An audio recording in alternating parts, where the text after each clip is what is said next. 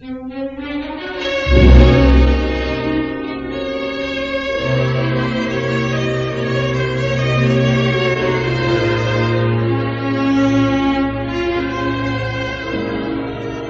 noite, enquanto medita na solidão do quarto, ajoelhado diante da cruz de Simeão, Públio Lentulus recebe a visita do espírito de Flamínio, rodeado por uma aura de luz resplandecente e infinita. Querido irmão, não imagina como fico feliz ao notar que cada vez mais na tua alma existe a sincera disposição para aprender a essência sagrada do cristianismo. Continue seguindo os ensinamentos do Messias, meu amigo, pois teu coração adentrará em breve o crepúsculo da velhice, onde as sombras serão clarificadas por estrelas cariciosas e suaves. No teu íntimo, porém, deve manter a serenidade imperturbável sem jamais esquecer das realizações do teu tempo. Jamais deve resignar-te com as desilusões amargas do destino, pois há muito a ser feito neste mundo. No poder supremo do império, ainda está um tirano que precisa cair em benefício da justiça e da família. Por isso, Públio, entrega-te ao trabalho sutil da política interna para a queda de Domício Nero, que prossegue com seus espetáculos cruéis e injustos nesta capital do pecado. O senador não consegue dizer uma só palavra diante da visão santificada do amigo, que dissolve-se lentamente, deixando Públio novamente sozinho refletindo sobre os nobres conselhos do eterno Flamínio Severus. Na mesma noite, na região de Antípolis, vamos encontrar Aurélia, em companhia de um jovem centurião romano, abraçados intimamente sobre o leito de sua nova residência. Muito bem, rapaz. Está na hora de partir. Logo meu marido estará chegando. Ora, Aurélia. Hum, não havia me dito que o cantor só voltaria amanhã. Sim, mas ele é extremamente ciumento. Hum. Não convém arriscarmos. Tenho péssimas recordações a esse respeito. Então, é assim que passa suas horas de solidão? Sérgio! Eu farei agora o que Plínio Severus deveria ter feito no dia em que nos surpreendeu em seu leito. Não! Pelos deuses, não! Não! Não! O punhal implacável de Sérgio não tolera a infidelidade da esposa e elimina, com a fúria de golpes impiedosos movidos pelo ódio, a vida de uma das mais venenosas criaturas que este mundo já conheceu.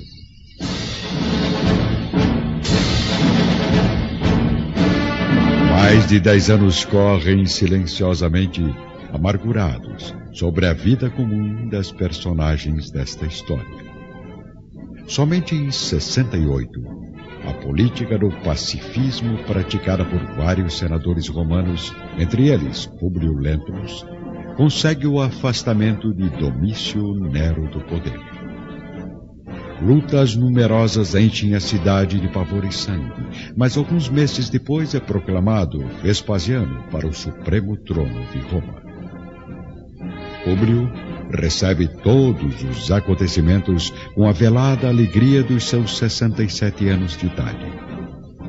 Amigo pessoal do novo imperador, vamos vê-lo neste momento em companhia de Vespasiano na intimidade tranquila de um dos magníficos gabinetes da residência imperial. Senador, mandei chamá-lo aqui a fim de amparar-me com a sua tradicional dedicação ao império na solução de um assunto de suma importância.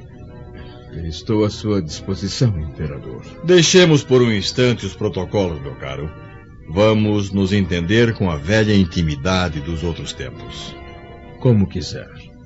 Chamado a Roma para o cargo máximo, eu fui obrigado a deixar meu filho na árdua tarefa de pacificar a Judéia mutinada.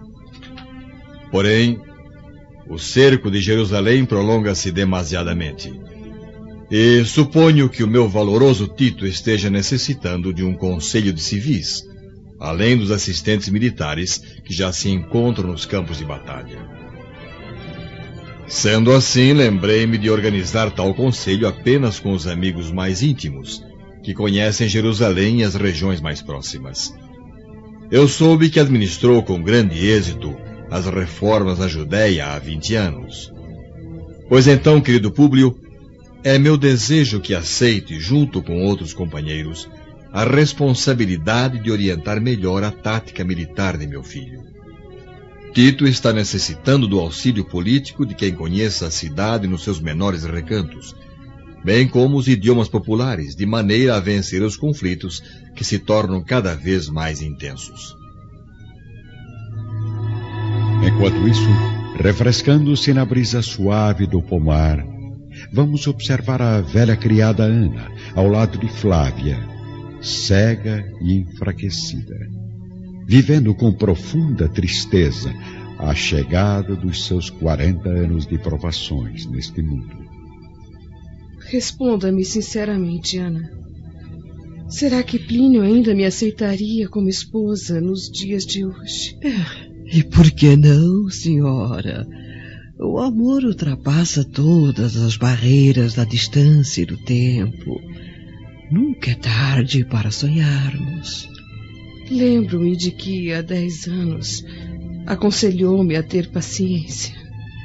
Mas para um cego, dez anos parecem uma eternidade, onde é possível apenas imaginar como seria a realidade das mudanças que ocorrem dia a dia na Terra. Então, imagine que ainda é jovem, bonita, e que o profeta de Nazaré olha por você lá do alto, reservando para sua alma abençoada muitas surpresas felizes e gratificantes.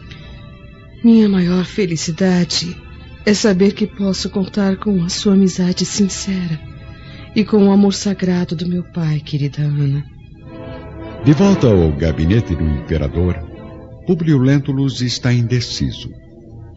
Pensa na filha doente, mas recordando-se da dedicação absoluta de Ana, que poderia perfeitamente substituir o seu carinho por algum tempo, acaba assumindo a responsabilidade. Meu nobre imperador, sua palavra suprema é a palavra do império.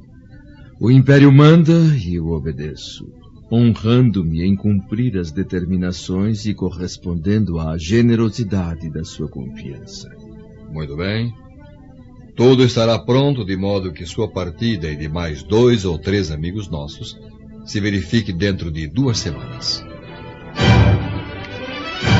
E assim acontece.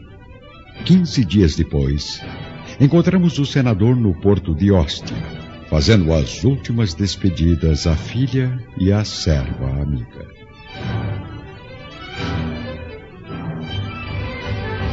Tenha cuidado, meu pai. Como sabe, a situação em Jerusalém está ainda mais grave. Fique tranquila, querida.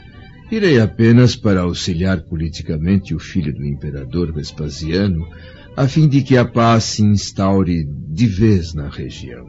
Que a luz do Messias ilumine o seu caminho, senador. Mandarei notícias em breve.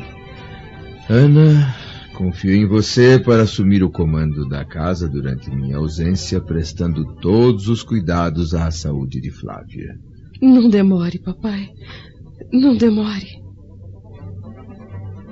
O senador envolve a filha nos braços chorando comovidamente, e a deixa em companhia da serva Ana, ingressando na suntuosa embarcação que parte mar adentro rumo à Judéia. A bordo, O velho senador contempla a imensidão do horizonte, revivendo nos pensamentos as peripécias da viagem dos seus tempos de juventude em companhia da esposa e dos dois filhinhos. Pelos deuses, como era feliz. Jamais poderia imaginar que tão rapidamente minha vida iria se transformar em infinito martírio. Por quê? Por que fui duvidar da honra de minha mulher, acreditando que o rapto do pequeno Marcos fosse consequência de sua infidelidade? Creio que jamais terei a resposta para esse terrível mistério escrito nas páginas desse doloroso capítulo da minha existência. Mas agora, retornando ao local de tantas desgraças e tragédias, não posso deixar de perguntar a mim mesmo a que abismos insondáveis e desconhecidos teria sido levado meu filho. A única resposta que consigo enxergar neste véu escuro de dúvidas é de que o pobre Marcos foi assassinado por malfeitores vulgares, ladrões ou terroristas. Dois dias depois, em companhia de três senadores amigos, Públio chega ao destino, colocando-se à disposição do filho do imperador para as providências mais urgentes. Logo pela manhã, encontramos o senador Lentulus em conversa íntima com o jovem Tito, num gabinete improvisado no centro de Jerusalém. Senador Lentulus, não imagina a honra que sinto ao poder contar com o seu auxílio nesta luta incessante contra os malditos judeus. Ajudarei o senhor no que for preciso, embora não creia que seja necessária tamanha crueldade contra os prisioneiros indefesos. Meus soldados têm instruções para combater o inimigo sem piedade. Afinal, estamos numa guerra de extermínio onde centenas de romanos também já foram eliminados pelos judeus. Mas uh, pensei que a situação já estivesse controlada em Jerusalém. A cidade está sitiada desde que uma interminável multidão de peregrinos vindos de todos os pontos da província reuniram-se junto ao templo para mais uma cerimônia profana. O número de mortos nas batalhas elevou-se a mais de um milhão e já temos sob nosso domínio mais de cem mil prisioneiros. E o que pretende fazer com tais criaturas? Boa parte será massacrada após a escolha dos homens válidos que ainda podem trabalhar como escravos do Império. Pelos deuses. Então, senador, está preparado para ajudar a supremacia romana a eliminar por inteiro a peste judaica?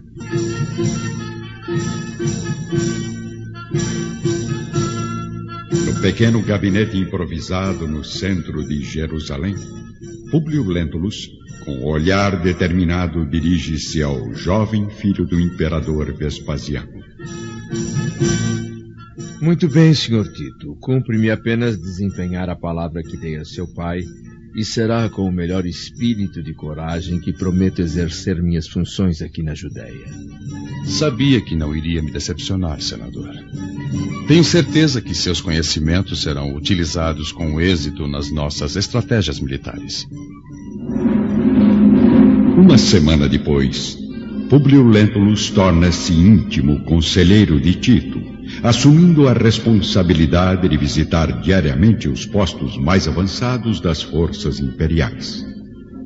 Vamos encontrá-lo agora em companhia de um amigo, o senador Pompílio Crasso, em mais uma expedição ao interior da província.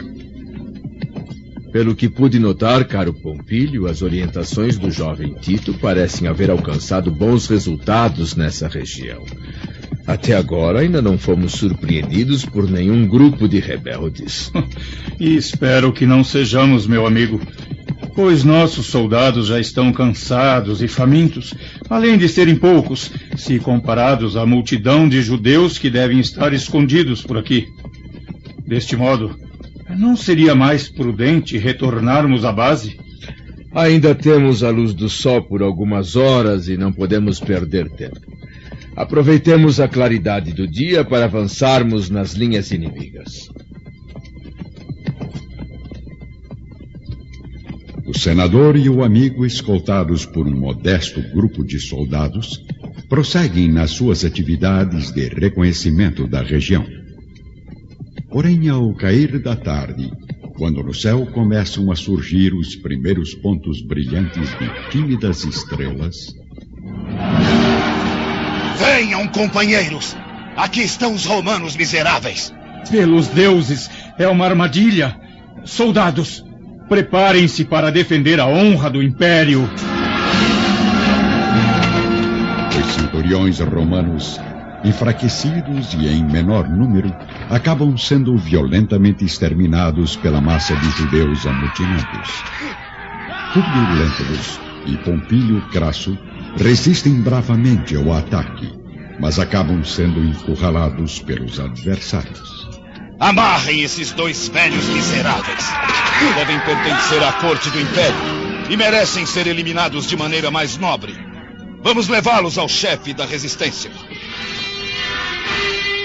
Conduzidos bruscamente a um casarão velho e abandonado, próximo à Torre Antônia, os dois prisioneiros são jogados sobre o chão frio e imundo de um calabouço, onde estão neste momento, sozinhos e angustiados à espera da sentença final. Por que nos deixam aqui trancados? Por que não nos matam de uma vez, judeus miseráveis? Por favor, controle-se, Públio. Logo as forças do Império chegarão para nos livrar deste pesadelo. Se tiver que morrer, Pompílio, que seja heroicamente, sem pedir clemência a essas criaturas amaldiçoadas. Temo apenas por minha filha, cega e doente, que ficará sem minha companhia e afeto. Mas por outro lado terá a dedicação generosa de Ana, bem como todo o amparo material da minha fortuna. Muito bem, romanos assassinos. Prontos para o julgamento?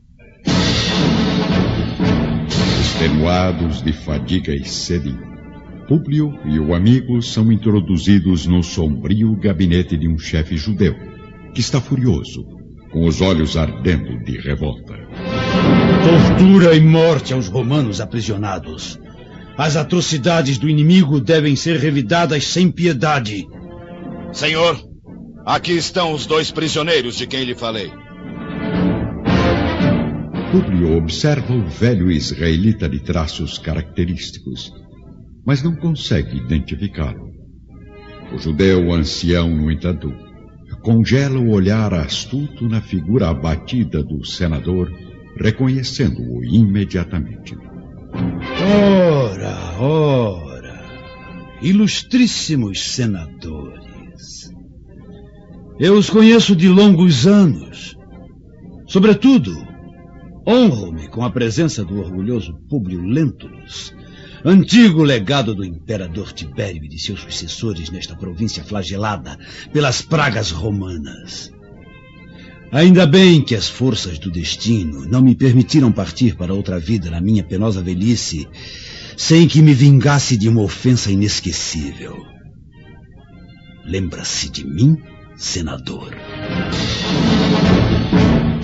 No terrível ambiente do esconderijo dos judeus, o senador, ao lado do amigo Pompílio Crasso, profundamente abatido, encara a figura franzina e maquiavélica do velho à sua frente. Não. Não o conheço, judeu. Públio Lentulus. Sou André de Gioras, o pai a quem insultou um dia com o excesso da sua autoridade orgulhosa. Está lembrado agora? Públio consegue, enfim, recordar a figura de André no acervo de suas lembranças mais íntimas e remotas, fazendo apenas um sinal positivo com a cabeça. E por que não se humilha nesse momento diante de minha autoridade? Por acaso ignora que hoje sou eu quem pode decidir o seu destino? Se está aqui no cumprimento de uma obrigação sagrada, acima de qualquer sentimento particular e menos digno, não espere que eu lhe peça compaixão pelo fato de estar cumprindo o seu dever. André não esperava a resposta serena e corajosa do senador. Começa a andar de um lado para outro no amplo gabinete do casarão, como se estivesse a pensar no melhor meio de executar sua vingança. Soldado, vá depressa e diga a Ítalo, de minha parte, que deve estar aqui amanhã às primeiras horas do dia, para cumprir minhas determinações. Pois não, senhor. A queda de Jerusalém está próxima. Mas darei a última gota de sangue da minha velhice para exterminar as víboras do povo romano. Essa raça maldita veio enriquecer as custas da cidade sagrada, mas alegro-me em poder realizar a vingança sobre esses dois representantes da crueldade imperial, orgulhosos emissários da impiedade e do crime. Quando se abrirem as portas de Jerusalém, já terei executado meus desejos implacáveis. Na mesma noite, no palácio do Aventino, vamos encontrar Flávia, aflita e enfraquecida, deitada no leito confortável do seu grandioso aposento, enquanto a serva Ana aplica compressas de água fria sobre os olhos cegos e doloridos da pobre senhora. Acalme-se, minha filha. Logo seu pai retornará a Jerusalém. Mas por que ele não envia notícias? O que estará acontecendo na Judéia? Alguns servos amigos eh, disseram que a província foi cruelmente dominada pelas forças do império através de batalhas sangrentas e impiedosas. Mas ainda restam alguns grupos de amotinados resistindo ao cerco romano. Oremos ao profeta de Nazaré para que papai esteja salvo, Ana. Pois estou novamente com aquele horrível pressentimento do dia em que minha mãe partiu tragicamente deste mundo. Flávia e a criada permanecem angustiadas, sozinhas, dirigindo meditações profundas a Jesus. Ao mesmo tempo, em Jerusalém, o senador Lentulus e o amigo Pompílio estão jogados ao chão no calabouço escuro e úmido, ouvindo os ruídos distantes das forças romanas vitoriosas aproximando-se do centro da cidade. Ouça, Públio, estamos salvos. Nossos soldados chegarão aqui em poucos minutos para nos livrar do cárcere. Creio que não, meu amigo. O esconderijo está muito bem vigiado. Além disso, não temos como chamar a atenção dos centuriões.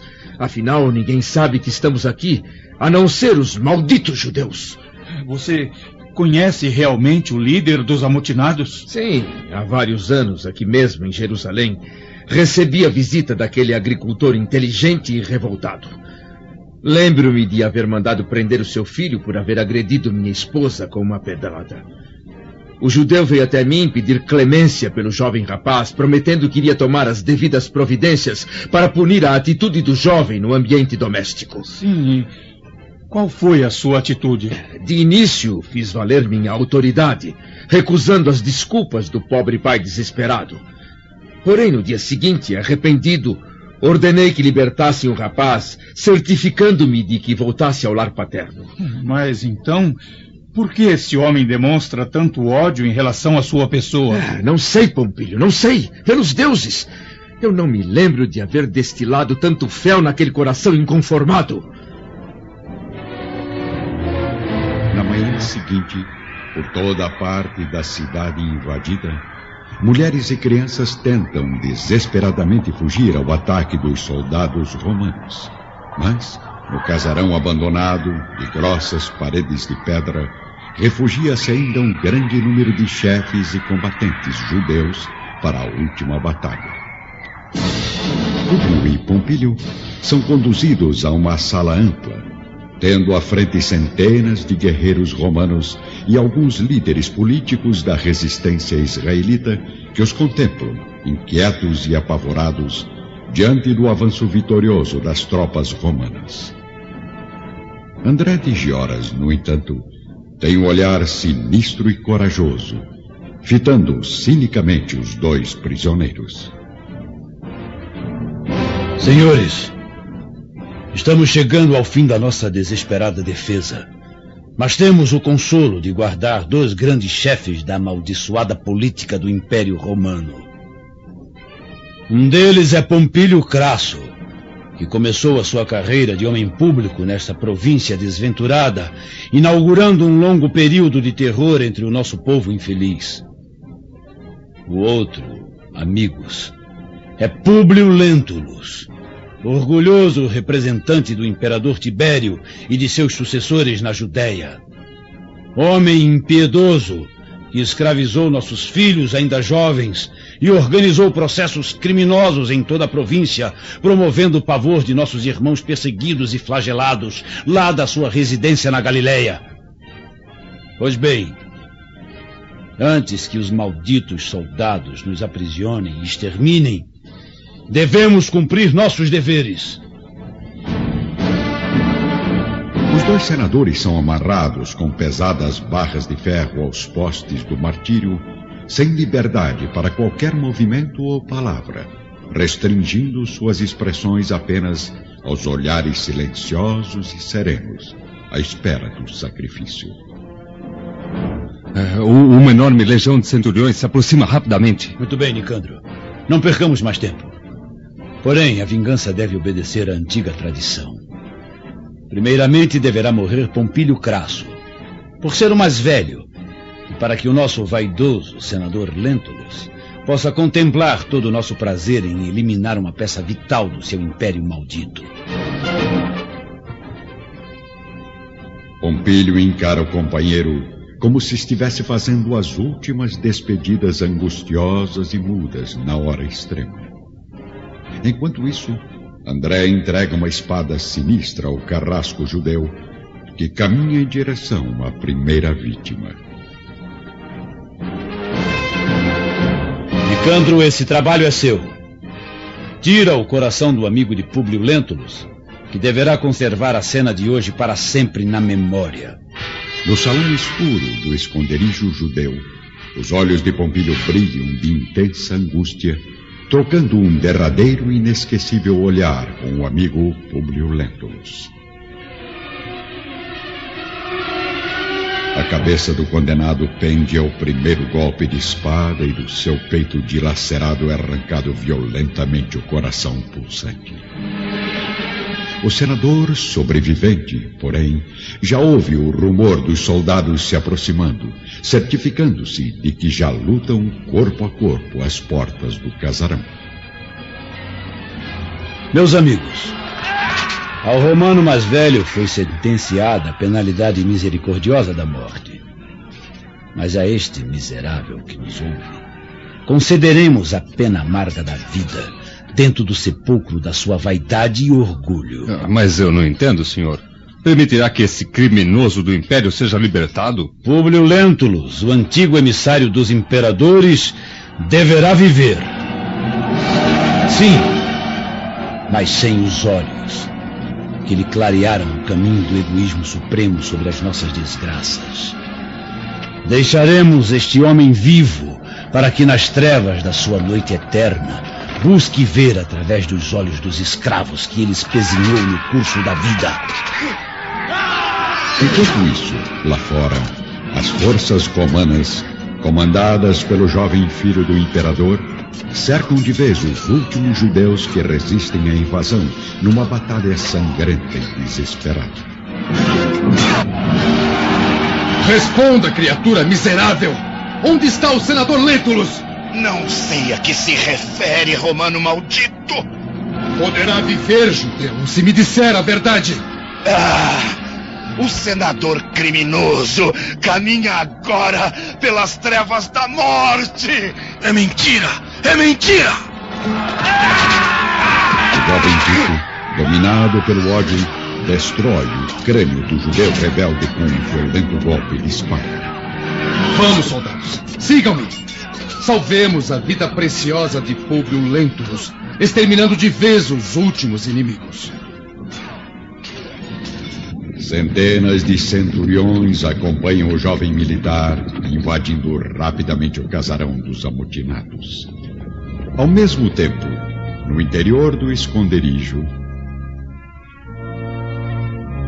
Ítalo, aproxime-se, meu jovem. Compete às tuas mãos a tarefa deste momento. Da multidão compacta e inquieta, destaca-se um homem, aparentando quase 40 anos de idade, surpreendendo o senador pelos traços finos de Romano. Seus olhares encontram-se e Públio inexplicavelmente descobre naquela alma um laço de estranha afinidade. O carrasco, por sua vez, aparenta visível ternura e piedade, contemplando aquele homem velho e sereno, de mãos e pés amarrados ao poste da crueldade. Ande logo, rapaz. Tua arma já está pronta para o suplício. Rapidamente, surge de uma porta larga e sombria um guerreiro israelita, trazendo numa grande bandeja de bronze uma lâmina de ferro incandescente com a ponta repousada entre brasas vivas. Então, senador, admirado com o porte nobre de Ítalo, pois lembre-se de que se os patrícios do império se dão ao luxo de possuir escravos judeus, os senhores da Judéia também apreciam os servos de tipo romano. Aliás, tenho consciência de que é sempre perigoso guardarmos um escravo como esse em Jerusalém, em vista da praga romana que nos persegue por toda parte. Mas felizmente consegui manter o precioso servo num ambiente rural até agora. Depressa, a lâmina já está apagando. André entrega a Ítalo o terrível instrumento. Diante dos olhares aflitos dos judeus amotinados, cientes de que serão descobertos em breve pelos centuriões imperiais. Ítalo, este minuto é supremo. Vamos queimar as pupilas do criminoso, de modo a lhe proporcionarmos uma sepultura de sombras eternas dentro da vida. O escravo romano está sensibilizado. Tem os olhos banhados de lágrimas, em face do martírio que deverá executar com as próprias mãos. Senhor, não posso. De que tem medo? Será preciso chicote para que me obedeça? Ítalo apanha a lâmina humildemente, aproximando-se do condenado. Seus olhares se encontram, trocando vibrações de afinidade recíproca. As mãos do carrasco trêmulas e hesitantes aproximam-se dos olhos exaustos do senador como se o fizessem numa atitude de carinho. Depressa! Não tenha compaixão! Algoz covarde! Ferro incandescente, com a rapidez de um relâmpago, atinge as pupilas orgulhosas e claras de Públio Lentulus, mergulhando-as nas trevas para sempre.